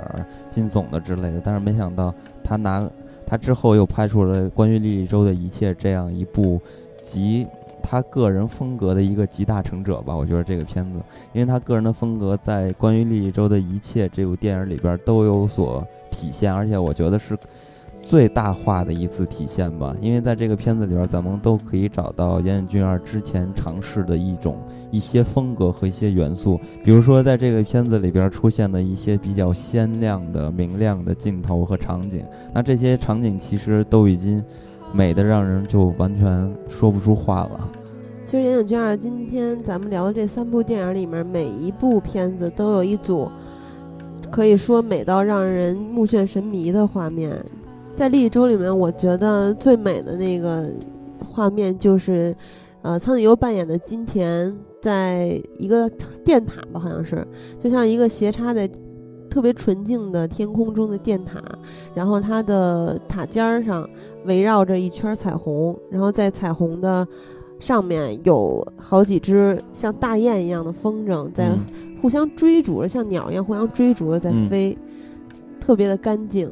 嗯，那其实同样的，那这些场景也跟岩井俊二之前电影的风格一样，有很多的手摇的感觉。那其实这种摇晃的感觉，其实也一直在，呃，造成岩井俊二所想表达的一种情绪，就是不安。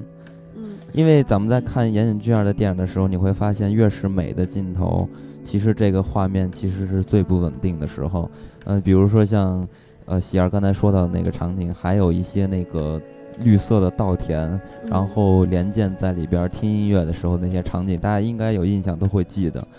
大广角，然后全部都是倾斜的，所以其实看起来画面的给人的感觉其实是一种非常放放松和享受的状态。其实这里边也隐藏着很多很多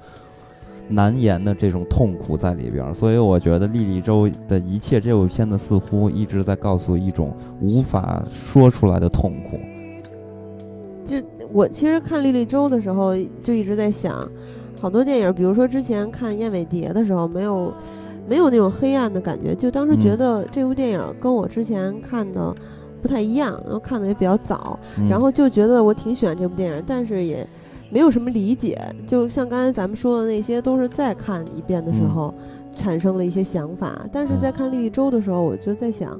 呃，可能做在青少年时期的时候，因为我一直觉得青春应该是。动荡的、不安的、张扬的、迷茫的，也是稍纵即逝的。嗯、就我，我觉得我在这个状态下去看这部电影的话，可能我就更加容易会有一些感触，会有一些共鸣。因为嗯，成年之后的生活对应着青春嘛，其实有好多是相反的。嗯，因为比如说青春的时候是动荡的，而成年之后是千篇一律的，甚至是安稳的、令人麻木的，而且。就是相对于青春的时候，你去做很多事情可以不计后果的，成年人是很克制的。嗯，就我觉得咱们是在成长的希望中一路走下来，走到了成年，嗯、经历了成长的痛苦。青春的时候就是内心还不够强大，在遇到困难的时候很容易崩溃，或者是觉得，呃，我怎么这个坎儿就过不去了，就陷到一个沼泽里似的。嗯、但是这个时候大家都不断的在做心态的调整，不断的告诉自己这些都会过去的，长大了就好了。嗯，但是长大之后你会发现，其实成年世界的无力要远远的大于青春时期。嗯，只是我们对于很多事情的触觉都变得麻木了，所以再重新。因为我第一遍看的《莉莉周》，就是也就是这期节目的时间嘛。因为之前要是不是做这期主题的话，我我对这类片子就很难去主动的去看。嗯、在现在这个时间再去看的话，我觉得我的很多的，就像刚才说的，触觉已经麻木了，就没有那种体会不到、嗯，对，体会不到那个这个电影里面的人物的一些状态。当然，这个电影里面的人物。呃，金田呀，或者是久野呀，还有那两位男主角熊一和星野，他们也都是比较极端的。在在咱们的青春时期，也很少会看呃经历或这他们所经历的这些事情。嗯，其实我看这部片子跟喜儿差不多。我虽然准备了这个主题的节目，然后也挑了这部片子，但其实我在很久之前就关注过这部电影，因为严导的片子还是嗯比较让人向往嘛。然后嗯当时我有一个不太好的习惯，就是看电影之前喜欢看一下这种简介，对，嗯其实我当时也是那个。嗯，就是听说这部片子特别残酷，然后好多人都看完不敢看第二遍，我也不太敢对，看。然后我看了看了莉莉周的剧透，我大概了解它的剧情是一个什么样子，然后我就一直没有下决心要看这部片子，然后直到就是最近做这期节目的时候，我我才把它翻出来看，然后我看完之后跟喜儿的感触其实可能不太一样。嗯嗯，你看今天咱们说的这三部片子里面，我我个人认为他们的就是尤其是前两部的那个嗯。残酷之处，真的让我觉得揪心的地方都是在于人物的死亡。嗯。嗯。你看《梦里人》里面是，呃，可可那种非常单纯的、单纯的那种不知道、呃死为何物、没有毫无畏惧的那种死，嗯那种死却让我觉得非常有一种非常纯洁的东西，然后在那个时刻爆炸了。嗯。嗯。然后呃，《燕尾蝶》里面飞鸿的死，就是让我觉得是一个那种 就对，就是吸对非常无奈的那种，为了这种东西最后牺牲了自己，然后他他也没有怨言的那种非常非常无力的那种那种感觉。嗯但是《莉莉周》这部电影让我从头看到尾的时候都觉得非常的压抑，非常的难受。嗯并不是说这种这种这种残酷的感觉对于我来说，并没有在星野或者说在那个苍井优就是金田那些人物死去的时候，嗯让我让我觉得特别的鲜明。就是从这部片子，可能是因为我看过剧透的缘故吧，嗯，就是一直都觉得它是一个隐隐作对对对痛的残酷一个非常持续性对而且它的残酷是岩井俊二的一贯风格，就是他会把呃这种立体的东西、画面还有音乐做的非常非常的美。嗯嗯，然后但是在这种美之下，你你看到的、感受到的却是那种残酷的东西。我觉得如果这个片子关于利益周的一切，我如果我在高中那个时期看的话，我可嗯能呃看完就完了，就跟我上大学的时候看《告白》一样，我只嗯只能可能觉得它是一个音乐和画面非常出众的片子，然后一个嗯剧情很残酷的片子，我不会有更多的感触。但是我觉得以我现在的这种心智的情况来，就像是审视我自己曾经经历过的那些日子，嗯那种感觉似的。然后我虽然我没有经历过这种残酷的事情，但是我觉得我从这种片子里面看出了一些我当时可能完全不会体会到的感情。嗯嗯，其实我看这部片子这回的感受，当然之前也没看过，是极端的压抑的。然后看完之后有感觉有什么东西就如鲠在喉，特别不适的感觉。对。但是就之前我看到咱们有一个听友的一个评论，就是就是咱们上期在做岩井俊二的春那个主题的时候。因为咱们那个那个互动话题底下，其实好多人留言的是梦旅人、莉莉周和燕尾蝶，就好多人其实跑题了。但是这回咱们录的正好是这个主题嘛，我就看重新看了一下，嗯然后我看有一个朋友就说他在看电影的时候，他是正在呃高中的时候，然后那个时候嗯学业压力非常大，然后整个人或者是遇到了一些什么样的事情，然后看完这部片子之后，就其实心里是有一种释放的感觉。我觉得这嗯可能跟每个人的经历也是有关系的。嗯就我在青少年时期的时候，也会虽呃，就遇到了不同程度的跟他们一样的，呃，对于可能对于人这一辈子来说，不光是青春时期，即使你在成年或者是你到了老年遇到这种情况，你永远都是伤痛的这种事情。在那个时候，我觉得如果在那个时候的我看了这部片子，我觉得是会是一种释放。但是现在来看的话，就是刚才说的那种感觉。嗯对，所以挺这跟我觉得跟就是为什么说每个人看电影都有不同的感受、不同的理解，这就是跟每个人的一个是看片量，一个是个人的经历，还有一个是对很多事情的体会，都是不一样的，其实很正常。对，嗯我不知道你们两位主播对这个片子里面，尤其是主人公呃星野和莲见之间的这种关系，这种欺凌的残酷的事件是怎么看的？呃，嗯我当时对这个片子就是看完了有一个看法，就是我觉得其实星野跟连剑一样，都是那种非常懦弱的人。我我嗯就是一个客观的、呃、观察者的角度来看的话，我觉得他们两个人都非常的可怜，尤其是星野。我觉得可能很多朋友在看一部片子的时候，觉得星野可能就是一个坏孩子，嗯一个去恃强凌弱的人。其实我觉得他并不是强。嗯这个我觉得，嗯，呃很重要的一场戏就是他们去冲绳的那一段戏。嗯。看他那个星野在冲绳的时候，呃呃，经历了亲身与两两次与死亡擦肩而过，嗯。然后有一次亲眼目睹了死亡。对。嗯。然后包括他在那个岛上的时候，我有一段印象特别的深刻，就是他披着毛巾坐在那个嗯。沙滩上，嗯然后在因为是冲绳嘛，然后跟他们一起的旅行社的那个漂亮的大姐姐在给他们弹着三味线唱冲绳的民谣，对，然后那首歌嗯、我觉得挺好听的，我挺爱听冲绳民谣的。然后，呃，当时星野就问那个女孩，这首歌叫什么名字？然后那个女孩说了一个，呃，有点像是那个电影里面出现的那个插曲《阿拉伯斯鼓》的那个名字的，嗯呃，很类似的一个名字。嗯然后星野问他这个名字是什么意思，那个女孩告诉他这是一座岛的名字，嗯然后是冲绳这一带最漂亮的一座岛，最美的一座岛。嗯然后星野就问说那个岛在哪里？那个女孩朝远处指说岛在那儿。星野说嗯是我们看到的那座岛吗？然后女孩说不是在那座岛的后面，我们看不见。嗯我觉得这个就像是岩井俊二用的一贯的手法一样，我觉得它是一个隐喻，嗯就是一种美与人生存之间的一个遥不可及的距离。嗯，因为在片子里边，我记得说到了那座岛是到不到的岛。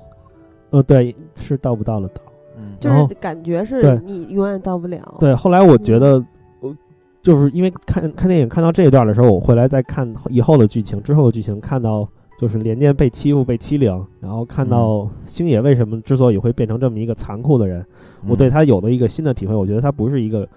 呃，本质上就是说邪恶的、evil 的那种人。嗯，我觉得他其实跟连剑一样，就是你你那个，我我认为是这样的，就是懦弱这种这种特质，人的特质人都会有懦弱的一面。嗯，然后懦弱会赋予人一些不同的能力。嗯然后我觉得，呃，片中对连剑就是主人公的那种赋予的能力，我觉得显而易见的是一种隐忍，一种忍耐。你看他忍受着星野对他的欺凌，嗯。然后忍受着看着他的那种心爱的东西被破坏掉、被剥夺，然后自己无能为力，但他都忍受下来了。嗯。然后星野呢，我觉得他是这样一种状态，呃，懦弱赋予给他的能力是残忍的，因为我嗯。觉得有一种感情我体会过，呃，虽然可能不像片中的人物那么强烈，就是，呃，你当当你去看到一个你非常美好的事物的时候，然后你跟他之间会有一种遥不可及的感觉，你觉得你永远都不可能得到它，嗯。然后你与其得不到它，然后在这种煎熬中一日复一日的过这种日子，你不如去摧毁对去摧毁它，把它破坏掉。嗯，我觉得星野之所以那么残酷的选择这种东西，他是跟他的成长经历是有关系的。你看他嗯。也是从小受欺凌，对。然后明明是个很优秀的人，然后却受到排挤、受到非议。他觉得他渴望的友谊，他渴望的感情，然后他渴望的那座美丽的岛，他永远都到不了。他对此感到非常的绝望。而且他还有一个很重要的一个家庭环境的变化嘛，他们家破产了，对，所以我觉得。有某种程度上来说，他去破坏这种东西，连剑可能是他的一个受害者，连剑、嗯连剑去隐忍着这些，但我觉得星野某种程度上来说是比连剑还要可怜的一个人。嗯嗯你看他，包括他后来去欺凌他心爱的那个叫九野的那个女孩儿，对其实片子里面有交代，他是非常喜欢那个姑娘的。对嗯，但是你看，他指使自己的手下去强奸了那个女孩自己都没有亲自上手说我喜欢那个漂亮的女孩儿。一般你看现在嗯很多犯罪的那个人都是因为觉得这个姑娘漂亮，然后就去嗯占强就强行去占有她。嗯但是星野选择的不是，他是选择一种非常自暴自弃的状态。对对他得不到这个东西，我得不到他的感情，我不如就把它毁掉。嗯，而且特别有意思的是，星野他刚开始学习这个剑道，他当时说了一句话，说你为什么要学剑道？他说我为了让自己看起来比较坚强。其实你可以看得出来，懦弱带给他的最后其实是一种保护色嘛，对，所以他最后变得非常的极端。他所做的那一切残酷的事情，其实就是在安安慰自己、保护自己。但是这么做的结果是，反而让他与这个世界绝缘了，失去了所有。片子里面让我觉得最揪心的一个镜头，其实就是星野听着莉莉周的音乐，在那一片已经荒芜的那种稻田里头，然后嘶吼，嘶吼。然后我我觉得岩井俊二对这段的处理真的是，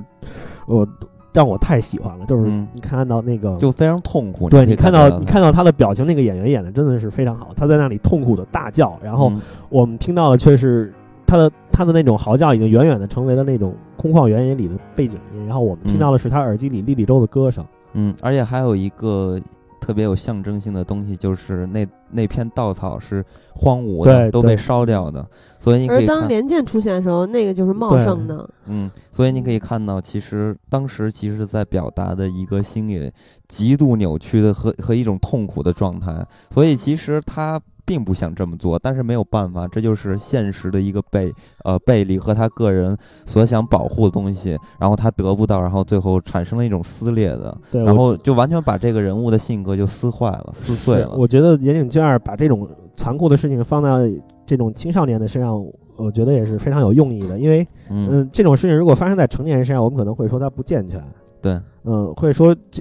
会说这种事情，你看这个人这么大了还像个孩子一样。嗯，但是你给我把这种事情放放在这个青少年一个孩子的身上，孩子就没办法逃避了，因为他就是一个孩子，他就是在承受这种东西。我觉得嗯严导表现的一个 表现的一种东西就是，呃，我觉得是一种社会上非常悲哀的一种气氛，就是其实这种问题，你说大人中间没有吗？我觉得也是存在的，嗯只是我们成长了之后，这种像喜儿说的这种麻木的东西，反而会让我们觉得这种东西是可以被忽略的。这种真正悲哀的东西，真正残酷的东西，反而随着这个时间的流逝，就被漠视成为了一种可以用法律。你看，嗯知道日本的那种青少年是犯犯了刑事错误是不会受到什么这种刑事上的谴责的那种惩罚的。大逃杀，对，就像是对告白里也是，嗯就是他那个少年少年犯罪有恃无恐，就是因为他受法律的保护。嗯看这种很多的问题，我们可能留到了成年时代，就是留给了这个法律去解决，就成了一个呃走程序的规律性的这种社会问题了，就已经嗯不是一个受到大家重视的问题了。嗯，其实，在世界上描述儿童的或者青少年的电影其实非常多的，有的角度是喜剧的，或者是家庭的、爱的、父爱的、母爱的，然后还有一种类型就是比较残酷的青少年犯罪啊等等的这些。但是咱们可以发现，有很多很多伟大的电影能留下来的，关于描写青少年，其实大部分还都是以青少年犯罪的、残酷青春的这些片子为主要的那一波。为什么呢？其实无意中选择青少年，其实它就是一种，呃，对于这种主题，其实它无意识就是有一种升华的气质在里边。其实岩井俊二在拍摄这种方式拍摄莉莉周的一切的时候，我觉得它的残酷性就正是所在在这个地方，因为，呃，作为一个青少年，其实生命一诞生的那一刻其实是自由的，但是随着人的成长，其实因为社会有一个准呃有有一个规矩嘛，这个墨守成规的一个规矩一直在压压抑着人和人性，然后告诉你应该去变成什么样的人，可能最后的那个目标并不是你想做的那个那个样子，但是你必须要走成那个样子。那么咱们每一个人在生命的转折中和成长中，其实都会有那么一个点，你会发现。我成长了，那总是有那么一件事情，但很多时候的那一件事情和那一个转折点激励你成长的那个点和那个事情，其实一般都是一个悲剧性的事情，因为你当你呃受到了痛苦，然后你才能感觉到责任，然后这个时候你就发现自己我成长了。但是在这个片子里边，他们这些小朋友，其实在遇到的这些痛苦的时候，都没有做好一个非常好的一个转变，像。呃，现实生活中或世俗观念中的那种良性的转变，加引号的良性的转变，所以他们就走向了极端。所以我觉得，正是通过这样的一个现实的一个对比，让他们变成了这样，变成了这种社会上害掉别人、毒害别人、摧毁自己的这种方式，其实也正好的去无形中去说明了这个影片。痛苦和残酷的地方在什么地方？其实这个影片并不是通过写这些青少年的心理的问题和他们做出的一些犯罪事件来表达出这几个孩子活得多么痛苦。其实他是在控诉整个社会和人性的一个复杂和痛苦。所以我觉得这个片子为什么会让人觉得这么痛苦、这么难过，其实也正是在其中这点无奈上。而且其实这部片子里面，呃，有两个女性的角色，一个是金田，一个是久野。这就是在青少年时期的时候，心智不够健全，然后内心也不够强大的时候，在他们两个其实都遇到相同的状类似的状况的时候，嗯他们的处理和反应。带来的后果也是不一样的。比如说，这个片子里面我最喜欢的角色是金田，就是苍井优扮演的这个角色。他看起来他是一个极其悲惨的姑娘，她被星野要挟去做援助交际。然后，但是你在片子里看到，除了第一次雄一去送她回家那场戏的时候，她表现出来的痛苦、气愤和绝望，嗯后面的剧情里面，她呈现出来的是一种伪装出来的开朗，她一直在故作轻松，嗯但是，呃有一个桥段，就是她在家跟雄一接电话那场戏，她的嗯举动特别不正常，让观众就感到非常的不安。就是他是最可怜的角色，我觉得他没有九野的坚强。九野其实也遭遇了这个，嗯呃，星野派的那些人去强奸他嘛。嗯然后，但是这个青田这个角色，他就是在痛苦的积累里面，最后选择自杀来解脱，因为他没有九野那么坚强，他在嗯做的这些。呃，举动都是反常规的。其实，嗯就你看到这么一个姑娘，为什么会看起来这么开朗啊？就在后面的剧情里面，嗯，所以所以就是他去自杀的时候，你也觉得完全是在情理之中的，嗯特别让人心疼的一个角色。他最后选择的这个离开这个世界的方式，就用他自己的话说，他想要飞翔嘛。嗯就他死前的时候，他去在那个电塔下面的时候，看到了一堆人在放风筝，他还去体验了一下怎么去操纵风筝。嗯但是最后他的飞翔也也不是像所谓的这些风筝一样，风筝其实是有线牵引的，有着摆脱不了的牵绊。嗯就这个角色从受到星野，就星野这个人的转变带给他的痛苦之后，他自己的经历，直到最后的结局都很悲剧。嗯，所以其实这个片子其实真正的主角看起来其实一直都是这两个男同学和男孩儿，但其实这个片子里边还有两个非常重要的女性角色，像一是刚才喜儿说到的金田，然后还有一个是九野嘛，所以其实呃。在岩井俊二的电影里边，对于女性的描写一直都是非常有占有这个极大的权重的。所以在这个片子里边，虽然咱们看到女就是女孩的这个戏并不是非常多，但是通过女孩生活，就是他们的展现出来的这种亮点，其实你还是可以看到岩井俊二对于女性的一种一种赞美的，尤其是。呃，九野这个女性的身上，因为九野其实在片子里边是整个片子里边是最坚强的一个女孩，因为她可以嗯通过各种方式来保护自己，但是又并不像处理的像呃星野一样那么有破坏力，而且可以让自己还可以让生命持续下去。所以这一直也都是岩井俊二在片子里边对于女性的赞美吧，我觉得这也是一直贯穿着岩井俊二的创作的一个主题嘛。然后在这个片子，我觉得还有一点也是一直在延续岩井俊二的一个风格的，尤其是这比较残酷的这三部电影吧。因为岩井俊二的对于暴力的表现，其实跟世界上很多导演都不一样。咱们比较熟知的可能暴力美学，像昆汀呀、吴宇森那种，都是视觉上视觉系的。你可以看到很多形式感的东西，它是把嗯暴力进行了美学的处理，让你会觉得暴力不是一个坏东西，而是一种非常有魅力的感觉。酣畅淋漓对，的，但是咱们在嗯看待岩井俊二对于暴力的描写的时候，你会发现，其实他不会用到一些非常残酷的、血腥的和这种呃撞击性的、刺激性的东西。他他会保证画面的那种就是对非非常清对纯对非常清清纯的一种美。对，所以我一直觉得，其实刚才咱们说到的那些越是美的镜头，它的画面越不稳定，然后表现的人物的心情越不安。其实这正是，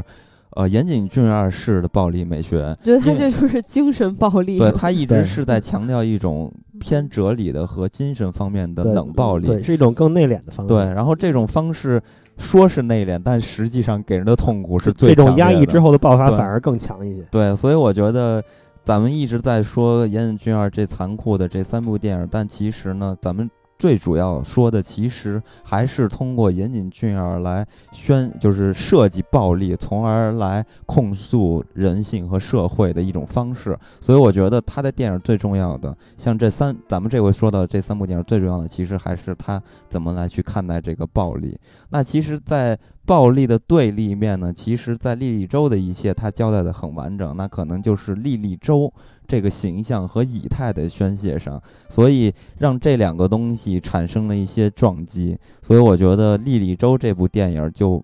出来了很多很多的话题可言。其实我就是正好说到莉莉周和以太，我就想问一下两位主播是怎么看待这部片子里提到的莉莉周还有以太这个东西的。嗯然后当时我记得有一个说法说，这个莉莉周这个形象，就是包括这部电影的由来，是因为岩井俊二看了王菲在日本的一场演唱会，然后看到那个歌迷的狂热之后，然后才有了这个想法。而且嗯好像是在这个电影之前，他就真的建了一个网对，站，建了一个然后去跟那些歌迷去聊天儿，然后就有很多人猜测他影片中不是出现了好多歌迷敲的字吗？然后嗯就那些发帖，可能都是他生活中遇到对，好多人猜测就是他搜集过来的素材是不是真的有那些网友的发言？嗯，所以我觉得其实，呃，说到这一点，就多说两句啊。嗯嗯，其实说到这点，其实我一直觉得这正好又说明了岩井俊二创作的一种方式，其实也就是非常忠实于自己的观察。比如说他做的这个网站对于网络的一个刻画，因为在九十年啊，这个是零一年的片子嘛，正好是网络兴起的那个时候嘛。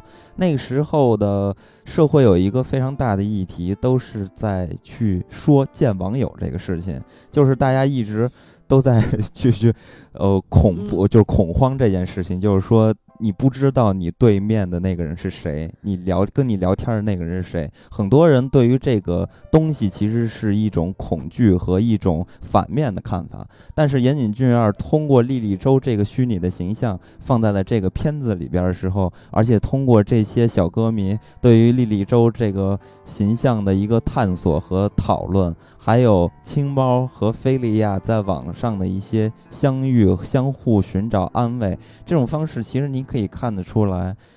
岩井俊二其实是不同于当时一个时代的风潮的，就是他并不觉得这是一个非常恐惧的事情，所以我觉得一直都是岩井俊二很忠实于自己的创作和观察的。那其实说到这个。在网络中经常出现的以太和莉莉周，我觉得这个以太和莉莉周其实就是可以画一个等号的。我一直觉得，在片子里边，它都是通过莉莉周来传播以太的嘛。那对于这些孩子们来说，其实其实莉莉周一直都是他们的一个精神支柱。然后通过莉莉周，让这些人在虚拟的世界中世界中建立起一种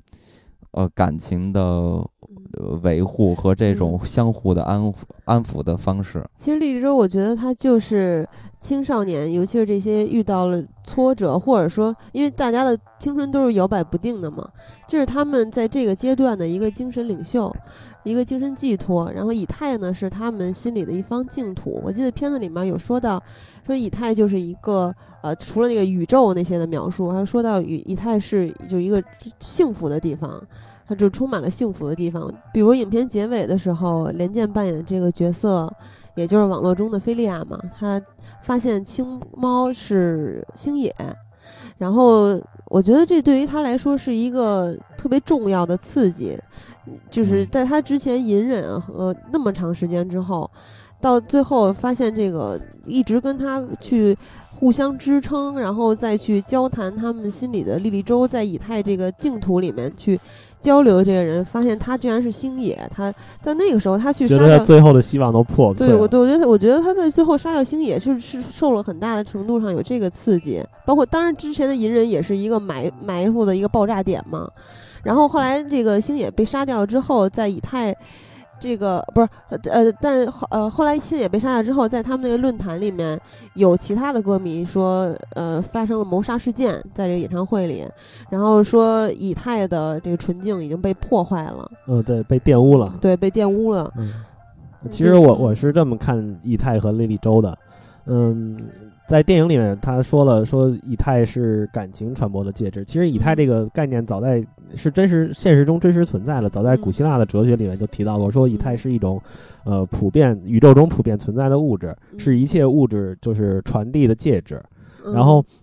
在电影里面，他们他们通过那个 BBS，我忘了是哪个网友给说出了这个定义，好像是菲利亚说，呃，以太就是感情传递的一个介质。然后他们讨论说说，呃，莉莉周就是生产以太的一个人，嗯，他他是用歌声来创造以太的。嗯然后其实我就是有有看，尤其是跟他那个岩井俊二的其他影片结合，有一个感觉，就是我觉得莉莉周就像是梦里人里的那那些围墙一样。嗯是一个他们这些呃孩子们这些需要以太的人，呃一个立足的地方，一个他可能在这个两个世界的夹缝之间彷徨着，然后不不知道该怎么办的时候，一个他唯一能踩住的东西，就是就像姐儿说的那样，是精神上的一个寄托。嗯，所以我觉得有时候咱们无论是看莉莉周的一切，还是看呃燕尾蝶还是看梦旅人的时候，你会发现其实有可能。这个岩井俊二在创作这个主题和这些人物的时候，他抱着出于的目的，其实是嗯超脱于这个世俗的一个眼界的。所以我觉得有时候可能他在创作这些人物的时候，他是用一种极度开心的方式去进行创作的。正是因为咱们看到了世俗。因为在看看片子的时候，你是会投射在自己身上，那投射在自己的身上，你就会和世俗去联系起来，那这个时候你才可以看出这些人物的残酷。但实际上，在创作这些人物的时候，我我怀疑。岩井俊二在创作的时候，他是处于一种非常理想的状态，是觉得这些人都是一个非常干净的、优美的一个状态。对，他们所做的选择是在那一块地方，就像以太存在的那个世界中，其实他们做的东西是合情合理的，对，并不是一个做一个抉择，其实是一个残酷。对我同意这个看法，我觉得呃，岩井俊二很大程度上他拍电影并不考虑太多的现实情况，嗯，他就像是梦旅人那样，他就是把这些人物安排在一个他想象。的背景里，但是他所想表达的那种感情，是他从这个我们生存的真实世界里面所感受到，对，是从这里感受到。他只是用一个非常漂亮的方式，把它在自己的电影里面重新做了一个布局，嗯，忽略了一些，就是我觉得忽略了一些，就是那种太过现实的、有条条框框的东西。对，所以我我突然聊到这儿，我突然感觉这其实三部片子。如果特别纯粹的来看它的话，其实它一点都不黑暗和压抑，其实它应该是一个非常理想的一种状态。对于一些比较极端的人，或者是非。咱们这种有这种缺失性的交流的这些人物的性格上，我觉得他们应该都是。我觉得这就像是你说莫奈的画那样，你想象如果如果你在一幅画里面，你真的经历这些的时候，你可能会觉得残酷。就像我们看电影的时候，我如果我们把自己的感情带入到这些片子里，你可能会觉得很伤心，或者说是很难过。但是如果你以一个作者或者说以一个欣赏者，就像是你说的退后两步来看这些东西的话，你会有一种新的感触。对，所以。我咱们应该推翻之前的 讨论，说这个片子特别黑暗。所以我觉得与其说黑暗，不如说它是我觉得是这样一种落差上的美感。我觉得是这样。如果咱们把它放在了美术馆里看的话，它是黑暗的；如果说把它放在了作者的家里来看，它就是非常明亮的。应该是这么来看待的。我觉得，所以所以这个还是因人而异吧。对对对，所以我只是觉得吧，咱们。可以算是把岩井俊二目前所说到的电影基本上做了一个，他比较主要的几部片子，我们基本都说到了。对，然后这些片子，大家无论是咱们春的系列还是秋的系列，都是可以看到岩井俊二一贯的个人的风格的。那当然了，除了岩井俊二对于这些视听方面创造出来的一些。这些享受啊，我我觉得应该还是要感谢另外两个人，一个是小林武史对于音乐的一些帮助，还有枯川丽美。对，啊对，还有一个那都关于音乐方面的啊，还有一个是关于他的摄影师，这个摄影师叫小田生，这个小田生其实也是之前离开了人世嘛，嗯，但是呢，通过他的这种拍摄和摄影，其实。我我我觉得无形中给岩井俊二的电影的或者是影像风格增添了非常非常多亮丽的色彩，因为大家也都知道，其实岩井俊二的电影里边画面其实是一流的，就是这个从世界上电影来看的话，似乎都没有很多人的画面和电呃岩井俊二的电影的画面能做一个完美的。匹配的，就是因为大家不是说达不到一定的水平啊，而是说风格不一样。对，风格非常独特。对，这个风格是非常非常独特的。你即使咱们在看那种日本经常会出现的大逆光的时候，你都可以看到这部片子里边的逆光和空气中流动的那种粒子和质感的感觉。对，岩井俊二非常爱用逆光，尤其是《莉莉周》里面。就尤其那个有一场戏是这个连剑他偷了那个音像店的那个 CD 嘛，莉莉周的 CD，然后呃他的母亲被叫到办公室去跟两个老师在一起的时候，那个就是一个逆光，然后你感觉空气中都有就粉尘在飘动，然后人物就是纯粹的剪影，就看不清楚人物的表情。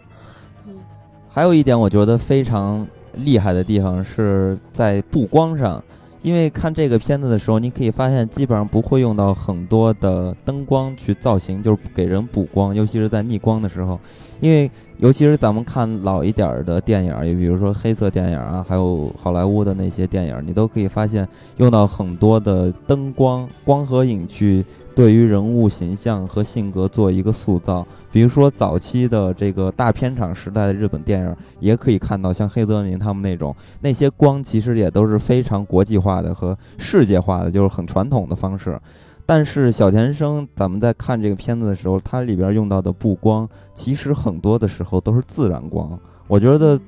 通过去捕捉这些自然光，去创造出这种特别美的画面，我觉得这真是一流的。他这这方面做的，尤其这个色彩，就纯粹是日本特有的那种风格了，就是那种低反差的。然后饱和度还比较高的那种风格，而且呢，它可以把灰色和亮色处理的都这么出色，所以还是要感谢辅佐在岩井俊二身边的这些人吧，还有对还有他发现的这些演员，对，而你你看，在岩井俊二的电影里边，这些演员的表现其实和其他日本电影里边表现都不一样。很多人应该对于日本的表演，就是演员的表演，尤其是那些剧场的，是吧？嗯那些版本都会觉得普遍有点漫画式的，是比较疯狂的，动作也比较大的。夸张的，对，但是咱们在看岩井俊二的片子的时候，你会发现这些人物的表演是不是那样的？不是非漫画类的，是实实在在的，是非常压抑的这些人群。当然，美好的那些人，你会感觉他们就是非常快乐和简单的感觉。所以我，我，是有很直嗯白的表达。呃对，所以我也是觉得各方面的这些成绩让岩井俊二的导演，呃，让岩井俊二的电影这么出色。当然了，对于岩井俊二来说，我一直觉得他不能单简单的形容为一个导演。你比如说像《燕尾蝶》《莉莉周的一切》这些片子，其实刚开始最早的载体其实是小说嘛，对，所以我一直觉得他应该是一个作者。对他是个很有趣儿的人，对他会给呃想写的故事先写成小说，嗯小说再改编成剧本儿，对，然后把剧本拍出来，然后再为它谱曲，嗯然后把它变成一个非常立体的表达。对，那当然了，呃，岩井俊二现在的这个年龄，我相信他还有无限的可能，所以嗯咱们之后再去期待岩井俊二的电影吧。对那目前岩井俊二咱们就先嗯告一段落对了。嗯关于那个这两部电影、这三部电影的原声也稍微说一下，在这个关于莉莉周的一切里面，呃，就像是燕尾蝶那样，同样是由小林武史做作为监督，嗯，以那个叫森林子，然后为莉莉周这个形象，也出了一张专辑，就是在电影里提到那张《呼吸》。嗯，然后和那个之前在《燕尾蝶》里出现的那张蒙太奇，嗯然后，呃，这这部这两部两张专辑，还有这三部电影里的原声，到时候我们会以那种呃，就是在微信公众号上那种推送的形式，然后专门嗯去详解，因为节目时间有限。嗯，那你这么说的话，你就你就必须得写了。对对，我我我会去把它们写了。然后那个这次是因为那个找音乐源的时候，就顺便给它下载下来了，所以如果有朋友想要试听的话，我们也可以呃提供一下试听。对，当然了，这个事件必须都是私下的，因为我们在公开的场合还是不倡导这种行为的，所以大家可以私下去联系小胖，呃，微博上嘛，微呃私信小胖就可以了。小胖的微博你说一下吧，太长了。呃，你们到时候艾特我就可以了。嗯，孤独孤独的旅行员，年轻优秀的飞行的孤独员，当时就是想取一个很长的名字。然后每期艾特你的时候，那个上线微博字儿都写不下。我觉得你应该叫关于莉莉周的一切的燕尾蝶的梦旅人，啊，不是关于莉莉周的一切闻着燕尾蝶的梦旅人。为什么要闻着燕尾是蝶？纹身的纹吗？我想到的是哦，那样的纹。我以为。好那今天好吧就到这里嗯，那好，那就提前不是在节目结束之前，还是要跟大家说一下，因为这回在发微信公众平台的抢票的时候，就是获奖名单在通知的时候，呃，发现有不是咱们电影不聊听友的人，就是网友。然后中奖了，因为我在选的时候，如果就大家都不什么都不说就转发到朋友圈的话，我是无法区分是网友还是咱们的听友的。啊，可能有的网友是咱们的听友转发到朋友圈之后，朋友圈里面的朋友或者是同事或者是就是其他的人看到了这个文章之后，然后关注了电影不聊的微信公众平台。但是我觉得挺有意思啊，这个咱们微信公众平台粉丝也不少，但是发现大家都不看咱们推送的内容。就是尤其是抢票活动，那个获奖名单公布之后也不看，然后、呃参加这个活动的人吧，也也不是很多，我觉得特别嗯奇怪，还是因为这是发给听友的福利，还是请大家。呃，关注咱们的微信订阅号是一个，还有一个是希望大家尽量在转发的朋友圈的时候说那么一两句话或者一两个词，让我能知道你们是听友，还是想把咱们的福利发给咱们自己的听友，嗯是吧？嗯。啊，好，那咱们今天就到这里，伴随着这首莉莉周的这张专辑里边一首歌曲叫做《共鸣》，跟大家说再会。再会。再会。